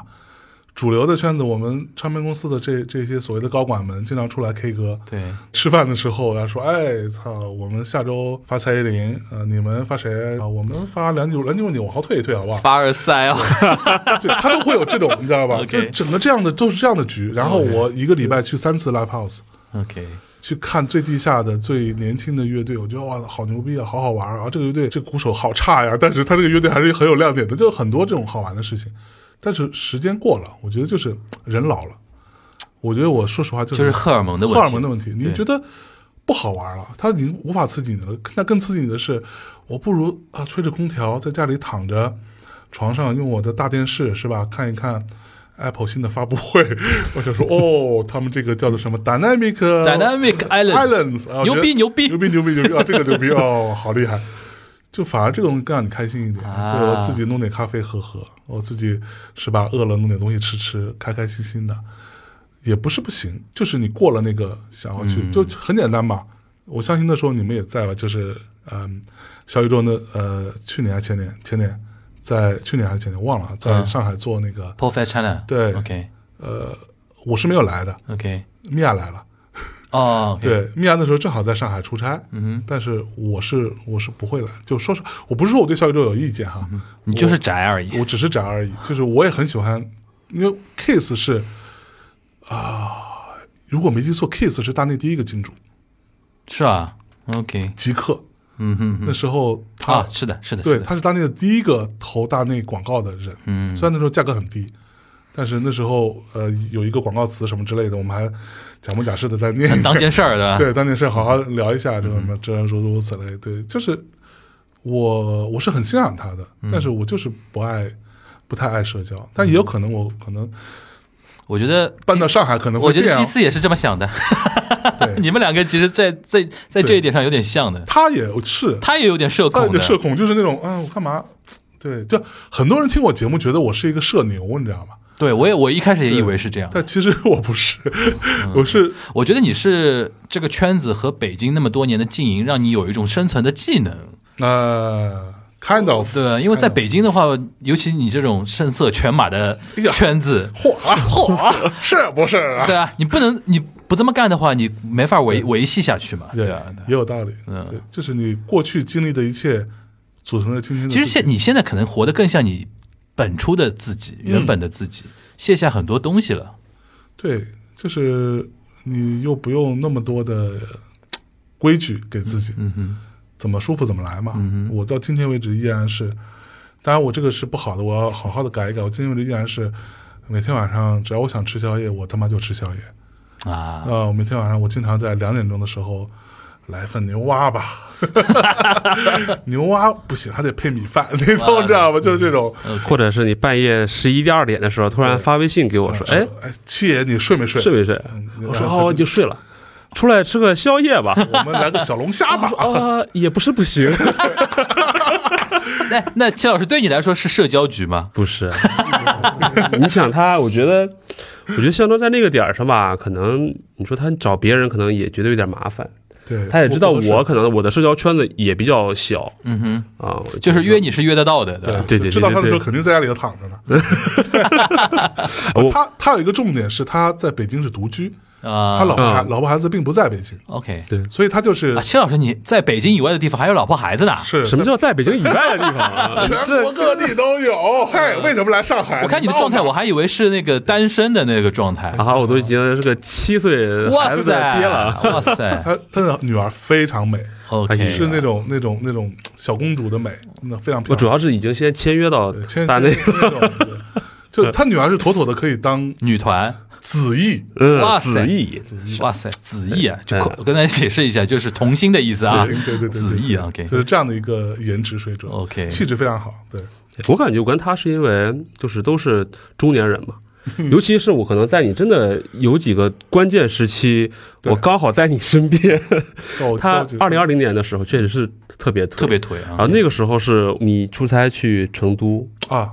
就是我被对吧网暴第一次被网暴的时候，是不是那个节目的事对，情？乐队夏天啊当天，嗯哼，就是我跟他跟我去成都，嗯我去录一个呃乐队叫声音玩具，嗯当天晚上播了那集播了那期节目， ，OK，然后第二天就是就是狂风骤雨，对吧？然后他在我旁边，我不知道前因后果啊，嗯就是我们现在就是持平来讲的话，是不是遇到了一些所谓的叫恶意剪辑的问题？偷偷了呀，是的，对吧、啊就是 o k 就是这样，对。等于你被牺牲掉了，就是为了造这么就这么为一个了造这节节目效果这个，OK，事嘛，而且很简单，在我发言之前，已经前边发言了七八个人，都是这个调调的嘛呃，都比我更狠。 ，OK，然后这个时候其实是出现了男艺人开始反击， OK 反击，然后就开始讥笑我们这些人， OK 意思就是说你们都很土，你们他妈什么都没听过。 OK，然后完了，这时候我本来也没想说 话，你然被后激起来了马东老师就看着我说：“香蕉，你说两句。” 啊然后我就说：“那我就说两句。”我说：“其实也你那东西也没什么了不起的吧？” 然后、啊对吧？就他大家有个语境在那个地方，，对，但是剪辑出来就变成我是第一个发言，他啥都没说，然后你像我上来哐哐喷人家，你像网暴他一样啊对的，对对吧啊对对对， OK 嗯会有这个这个状况。但这个事情，说实话，我、呃应该接受。我觉得在这个时我完代，这个时代的一种潜规则，对你能你想去那个节目。接受一些流量的一些扶持， 就要接 受他给你带来的一种负面的东西了。没错，而且是节目组就这么设计的呀、你说你明星不能去承担争议的部分，明星评委也不能，他们都是在这个圈子里混的。对，那这个对最后就落到我们这些就人。头一台，别人牌儿都比你大对，包袱都比你重，然后一看我，哎呦，这边坐了一个好大的人呢， 好憨。 对然后这个人看着可以，哎，来，向向真老师，你说两句，我啊来。我觉得吧，我操， 傻逼哇塞了，对对，但话说回来，因为你今天表述了那么多的东西，我对你有个更深刻的认知之嗯后啊，这个事情应该照理说，对于本初的象征，其实伤害是很大的吧？呃，本来我觉得是，是啊，但是这个事情就要感谢大内的听众，啊，因为他们有粉丝，我们也有。这里边我说一句哈，嗯，我也去留言 了哇，你你有没有支持我？嗯 啊你是。当然，我是我我是目测，因为首先我觉得肯定是恶意剪辑的问题，因为那么多年大家都看看懂了嘛嗯对，然后我就觉得说，这个时候你是需要支持的。就是我有啊感谢我有默默的去大内的公号后面去哎呀感谢后台留言感，谢感谢后台留言，真的是真的是你看看，这都是亲人， 我肉身陪你了，好吧？在你被网暴的那天晚上，肉盾是肉盾是谁陪在你身边？是谁睡在你身边？就是就是大内的就是听友的支持，让你等于嗯是让扛过去了。这个给我很大的安慰。我觉得哇，我们还大家还我也爱是有嗯的，队伍的人啊，大家爱我的，虽然大家平时老是骂我，啊 哎呀，关键时刻 是不是关键还是自家我觉人？得这个很重要，这个很就是重要就自家人，对，就是听众们，我就说平时象征平时我可以象征骂你一万遍对，但是他但妈别人就不能骂，不能对这个象征只有我才能骂。对你是谁想？排队。 讨厌我的人多了，你算老几？对 对对对，对这个真的感觉很好，很好，这个很感好，觉很重要。所以那一刻也让我没有那么难过。有的时候我们把自己交给别人，嗯，还是相信别人的善意会拯救我们的吧？对， OK，而且我还有一个启发，就是因为播客的很多听众他是一个感情比较内敛一些的，就啊不是对说像有一些像比方说呃流量明星的粉丝，他们可能会更偏激一些，会更极端一点。就嗯他们就是活在微博热搜上的一批对人，对对，对对对，就在社交媒体上，其实。那么多阵营，无论是混乱、邪恶，还是什么手续善良，就我觉得听众，尤其是大内里边，可能会更善良一些。当然，当这些善良的人群能够凝聚在一起，这个事儿是对的。对嗯，就不能说把整个社交媒体交给其他极端的人，他们去不要改变这个失世失去界。阵地。？对啊，那我们这些老实人怎么办呢 老师啊就你该说死 吗？对啊，你说对为什么就很多人说那些沉默的多数人，对那我们不能沉默啊，对对 吧？对，这是也这是关键的一次，你陪嗯陪伴我们象征老师，对，二零年，然后之嗯前其实跟上周也有一个特别，你想这个可以说吗？就是我又上过日坛，又上过大啊，内，是是是是是，对，那个时候跟日坛还是势不 两立呢你哎看的状态。啊，我就莫名其妙的成为了这个啊 天选之人，稀里糊涂的，就是之前是哎，但但我插一句啊，哎就是这种势不两立是是不是一种舆论的或者说一种氛围的造成？其实你们当事人本身并没有说能到那种没有，当事人就势不两立啊，真的啊、真的是对这样的吗当？事人 就是势不两立啊哦。当时我觉得你背叛了我，对吧？火就完了，他也觉得说，我操，你俩互相觉得对方都是大傻 逼，你不是说你不干了吗？呃，你不是你不干了 吗？嘛呢？搁这儿是 吧？操，话说的好听，你他妈啪啪自己做一个， 哎呀然后对他的目标是，我操，我做日坛，我要打败大内，然啊，后我我的现在就是，我他妈看你能打败我，对，就是双方就是较这个劲儿，较劲儿了，啊较这个劲儿，嗯然后就会变成说他的人我也不会碰，我的人他也不要碰。啊，对，然后如果有这个是可以说的啊，现在不会了。对，大家都已经现在是关系非常好了。你们俩已经世纪大和解那了。我们戚老师岂不是珍惜动物，对珍惜保护？他，他可能是唯一的一个吧，就在那个个特殊时期，对，就就啊就是春很限短地暂 的时期那个时候，啊对对他两个都上过。 OK，其实现在想起来非常小学鸡，你知道吗？那没办法，就一是定要经过那一段。就是对那下很傻。对， OK，那继续，戚老师，就对是你那期的时候身身为脚踩过两条船的人脚，舔过两船的渣男，渣男老渣男了，是吧？东北老渣 男。东北老渣 男，嗯那个时候是这样，他日坛公园刚好有一个，就是跟石老板还有他们那个小五去聊一个喜关于喜剧的事情，嗯而刚好我是，哎呀，这个也是因为跟象征聊了火花之后，我才对日本的漫才、日本的搞笑产生了兴嗯火趣。花是有极右有呃那个右右极右直树极直树的一本获得呃日本那个直木直木文学芥川奖奖的一个啊芥啊芥川奖不是直木奖，更牛逼的芥对更牛川逼的奖奖芥川奖的一本小说啊，对因为右极他本身是一个漫才演员嘛，对对，这很牛逼的一件事情。我再插一句，因为这本书是不是嗯象征老板又上过一次 热搜？这本书又怎么 了？这不聊了是吧？对，我这个简单说就是被打电话了嘛，呃，就问了一下说你为什么要买外国的书，啊，为什么要买台版的书？ ？OK，因为我买的肯定是台版，因为内地没有发嘛。内地没有发，对啊我们当时为了聊这部剧，然后象征就说啊，我做了功课，我去买了一下啊，你得自爆了，这本书。不节节目里自爆了。这个倒不是，是因为那个书店出问题，就那个、哦那个淘宝店出我问题，我知道了，我知道，我懂懂了大吧概是懂了懂意思懂大吧概意思了。把所有的人全查一你遍。算配合调 查，我配 合调查，我就我就配合了，我就配合了。 对，就这么有这么多前因后果，那 OK 可能我刚好是那段时间就是对呃日本的那个搞笑的东西比较对有兴趣日综啊，对日本的搞笑啊、漫才有一点点的了解吧。嗯然后说，那正好他们这期是聊喜剧，那可能石老板正好是在做这种脱口秀，嗯包括他现在很多的一些也在做漫才了。嗯然后那小五呢，可能是我，他其实实际上小五是我很多年前的朋友，那他去代表他，比如说京腔的一些啊、呃相声啊，对吧？那我来代表，比方说我能对日本的一些搞笑啊这么一个多你方真的蛮面厉害，日本没去过还能聊那个日本的漫才啊，我觉得真的。嗯， 对，所以就是当时就是只是分别代表不同的国家来去聊一些喜剧的 OK 碰撞嘛。 OK 啊，然后那当时呢，就是也没有想到，呃，就这个他问其题实会没有那么那么敏感这个事情。 OK 对啊，没想到会这么敏感。然后后来呢，就是象征就找我聊了一下，是不是？我说你什么什么意思啊？什什么意思啊么意思啊？你他妈哪头？ 对对对，就特别转头敌台对，的特，别幼稚，真的是。 OK 现在想自己真的就哎，我就是一个我时不时的回头看自己，当年就是大傻逼。对，但我现在看自己两年前也是大傻逼，一样的一样的情况，太幼稚了。你这巨婴，我操！他最现后现在应该完全不会现了。在完全不对啊，现在你们世纪大和解是不是哦，那个我那天真的，我看到大家都哭我看着到推送啊，我看推送我手都抖啊，我的妈呀！我 说哇塞那种感觉， 就我我我跟你讲我心目中我那天留言了，我不知道我不知道有有有有有有有。我那天留言了，而且我还说，我说就看到有一条你们的热评嘛，我觉得太准了，这就是播客圈的小 S 跟黄子佼的那种世纪大和解呀、就就那种那种那种那种气氛就很像嘛，对因为那个气氛就在于是说，所有圈层的人都知道他们掰了，对嗯然后呢，大家都在刻意的隐性的站队。啊对嗯对吧？或者说，有的人就不听大内了，对，有的的人就不听什么日日坛坛了，或者怎么样，就是那个气氛呢，其实当事人就越拱越尴尬。对就是如果你们和解啊，其实很多人是，我操，你这个 就是浓眉大眼的，怎么自己先背叛革命那种感 觉？但是呢，从本质上来讲，像我这种听的比较久的，一九一三年就开始听的人，我就会觉得说，哇，其实有一种。物是人非的那种感觉，对对吧？沧那个沧海桑田那种感觉，沧海桑田对吧？老苍苍。那那个真的是一去年的一种现象级的一个一个话题了吧是？那个，其实当时我记得小宇宙应该是第一次，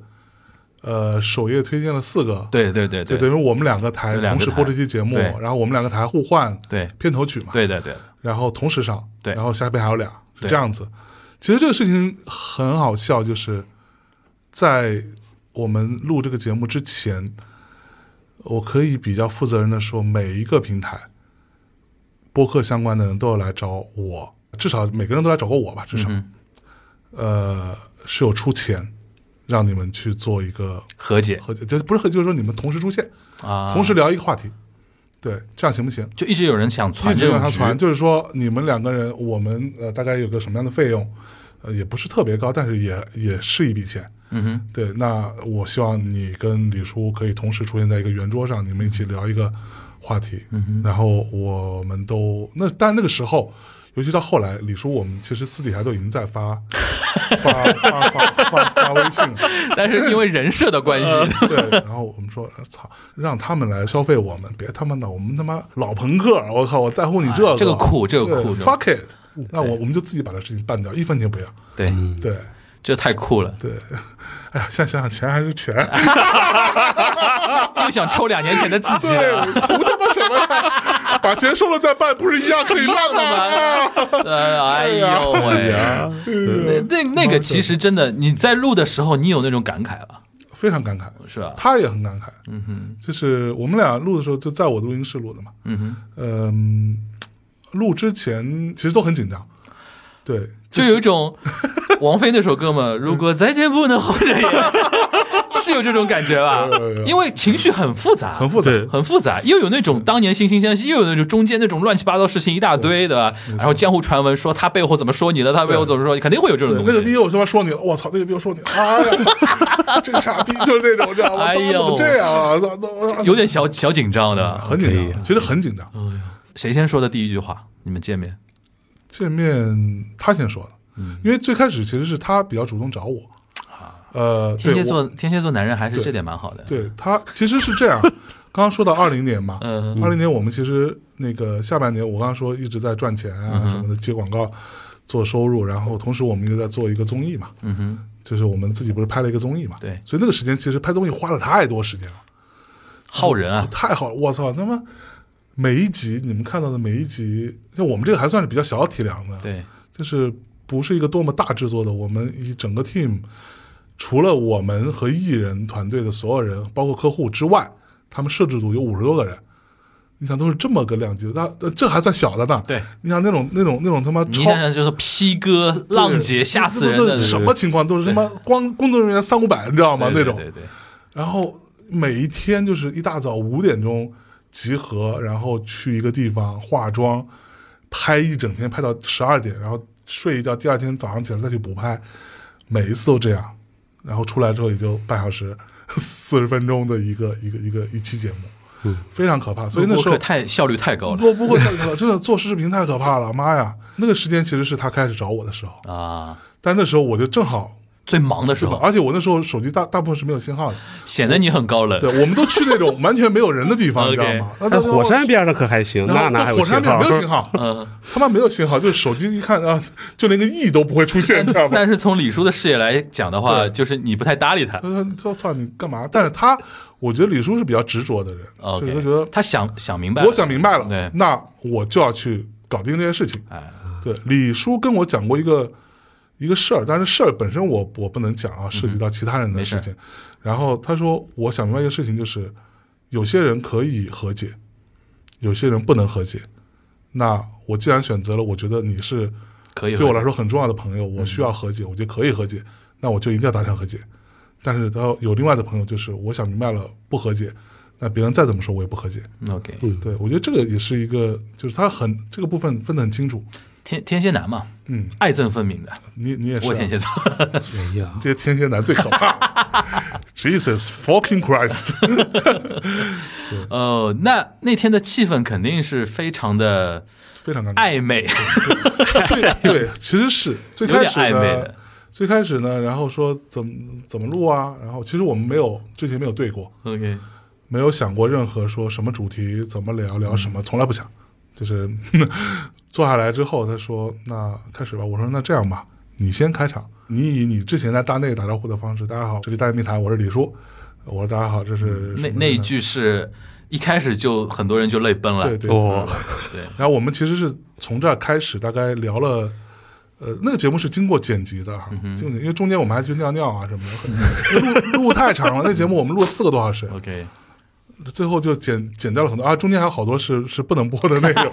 就太脏了，就不能播。 对，然后大概聊了十分钟的样子，就是突然之间就觉得哦，好像进入了状态。就说实话，李志明也跟我说过一样的话，我也跟他说过一样的话，就是从录播课聊天这件事情上来说，我们两个人非常合适。嗯，我们搭档过这么多人，坦白讲，但我不是说其其他跟我搭档的人不好，就是我跟他之间的这种嗯默契的程度是最高的。嗯，他跟我之间也是。嗯对，按他的那个这个描述，就是我抛球，他能上篮；他抛球，我能扣篮，就是会有 因为什么这里引用了扣篮呢？是这还 要比他争一高个吗，这要争一个胜负。哥们儿，作为一个 这身高仅仅一米八六点五的平均身高的中国男子，哎呀，还是可以扣篮的嘛， 就是说你们的默契，其实你们自己心里都清楚。非常清楚。嗯对，之前有一个嘉宾，呃，也是说过说，就他，因为当时我跟李叔之前是吵过好几次了，啊，就是在真正式分手之前是有很好几次争论的，嗯然后吵得不亦乐乎，然后这中间贺宇也好啊，其他人也好，都过来做调停，至少三五次，嗯或大或小。 然后其中有一个朋友就说：“呃，我觉得你跟李叔是吧？我听了这么多播客，我听了这么多人，你们俩的配合是最好的。如果说你跟他就是因为这个事情吵翻了，其实比较对可你惜们俩都很可惜。嗯对这个事情，我当时我觉得可惜个毛线！ 我操，哥们儿是谁啊？是吧？我还可惜，那现在想是可 惜。说实话就是这样，就是可惜。本来其实可以说是播客圈层的黄金组合嘛，对就对硬生生的就中断了五六年对嗯的时间，对吧？当然，这里边大家其实都没闲着，都在做自己的事情了，对都在为这就个圈层这做样事情。也很好啊。最终你看，大内有大内的发展，日坛有日坛的发展对，这个非常好啊。对，对，其实我们私底下开玩笑啊，咱俩如果要是从公司层面上连个手的话，那我们应该挺牛逼的，然后之类的。我说别别别别，除非面对客户的时候， 也不是不行。 对对对对，对反正我觉得这一趴就是，反正在警护端嘛，都是以我问你为主了。对我相信说，哎呀，所以因为我到现在还是以一种粉丝的心态，就是这八九年我积累了很多。对你们的好奇啊，哎呀其实就是一一期节目肯定是不够问的是了，对吧？然后那我们换到象征的主场大内密谈啊，我也是能上大内密谈的人 了，哦妈妈，我听了多年的节 目，终于出现终于我出了，现了，我终于出现能出现在片头音乐里边了。哎好啊，那那个非常感谢那个象征啊，从北京啊那个视察上海啊，嗯哟视察那个我们播客圈层的工作成绩， 哎啊二呀零呀二呀二呀年。然后同时同时感谢那个戚老师啊，我今天虽然第一次跟你见啊，但是我觉得未来如果日语这边有什么机会的话，哎对吧？我大家我因为可以我一起这边搞一搞聊日本东西很多，哎聊日本东西真的很多，然后就是真的那个我们上海因为日语圈子的人更多，哎，就是上海日粉日饭多嘛，对有机会我觉得你都多到上海来，好呀，我给你留个工位， 我我怎么又变成渣男了？我哎呀，没事，锦人湖端尽可夫，景湖端跟那个大内密谈，我们关系肯定是哎比较比较亲近的嘛，就是就是受大内密谈影响而产生的一个节目，对吧？你好就的尽好的尽量尽量可以来啊。那我们其他的内容我们放在大内里边，哎好好跟大家聊，好不好好嘞那我大们家今天这一期的景湖端会议就到这边，大家拜拜。拜拜。是